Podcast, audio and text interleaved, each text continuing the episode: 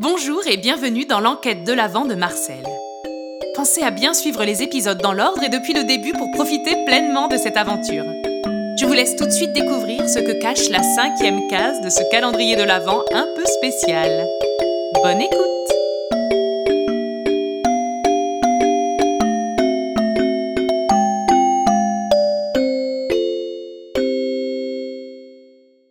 Ce samedi-là, Auguste et Léon se levèrent avant les premiers rayons du soleil, ce qui, je vous l'accorde, n'est pas si impressionnant que cela un 5 décembre.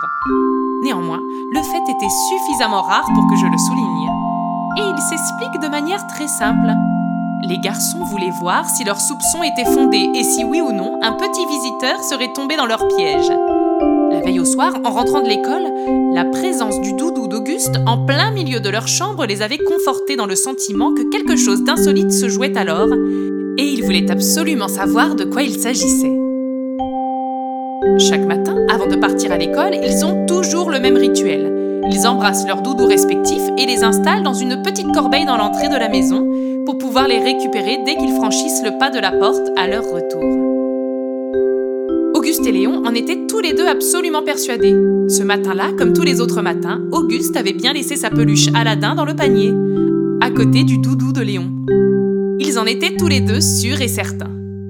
Pour tenter d'élucider ce mystère, des allées et venues mystérieuses dans leur chambre, ils décidèrent, avant de se coucher, de disposer de la farine partout sur le tapis sur lequel les objets étaient apparus ces derniers jours. Ils savaient très bien que cela n'enchanterait pas leurs parents s'ils s'en rendaient compte, mais lorsqu'ils endossaient leur costume d'enquêteur, rien ne pouvait les arrêter, surtout pas de menus détails comme celui-ci. C'était les risques du métier, après tout.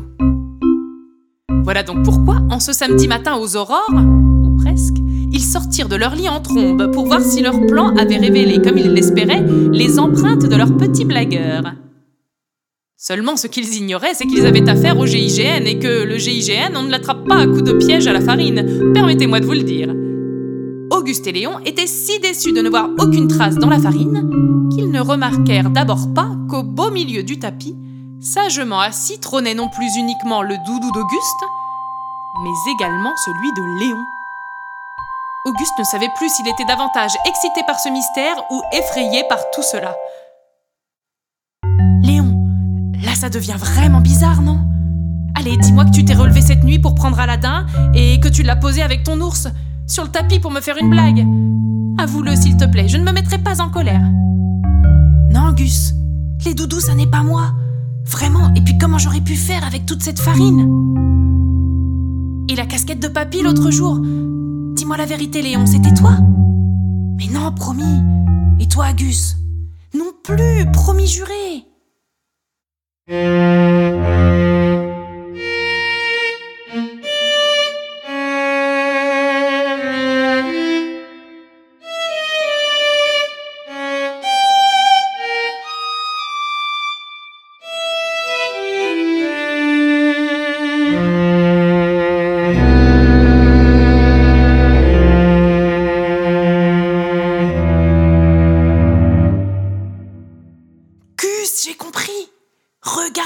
Sur le tapis.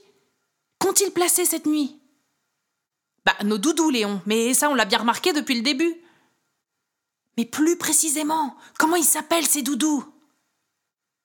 Aladdin et Eddie Oui, mais nous, nous, on les appelle comment, Gus? Le tien, c'est Ed, et le mien, c'est Al. Pourquoi? Où veux-tu en venir? Gus, Ed, Al, inverse leur nom. Al et Ed. Oh, nom d'un petit bonhomme. Al, Ed, Al, Ed. Et la casquette de détective. Oh, Léon, tu crois que, tu crois que. Je crois bien, oui, Gus. Il va nous falloir enquêter. Mais enquêter sur quoi? C'est une bonne question.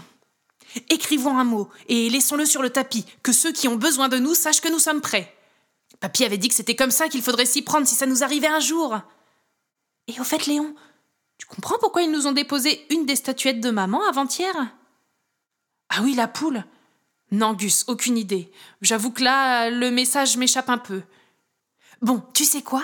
Si nous voulons qu'ils viennent récupérer notre petit mot, il faut que nous sortions de la chambre. Et ensuite. Léon s'interrompit. Alors que son frère et lui étaient à peine retournés pour se diriger vers la porte, ils entendirent un drôle de bruit. Et alors qu'ils n'avaient tourné le dos au tapis qu'à peine 5 secondes, il n'y restait plus aucune trace de farine et leur petit mot avait été remplacé par un autre, sur lequel était indiqué très sobrement Merci. Rendez-vous demain, même lieu, même heure. Les frères sautèrent de joie. Ils ne savaient pas l'expliquer, mais ils sentirent immédiatement qu'ils étaient sur le point de vivre une expérience extraordinaire. Leur journée leur sembla interminable tant ils avaient hâte d'être le lendemain pour savoir enfin qui était entré en contact avec eux. Et surtout pourquoi? Autant vous dire que jamais ils n'auraient pu soupçonner ce qui les attendait. Mais ceci nous l'apprendrons demain, en même temps qu'eux, j'imagine. Sur cette belle nouvelle, mes amis, je vais vous laisser, en vous donnant moi aussi rendez-vous demain à la même heure. Les choses sérieuses vont enfin commencer. Préparez vos méninges et votre plus belle casquette de détective. Je compte sur vous. En attendant, prenez bien soin de vous. Bien à vous. Votre Marcel.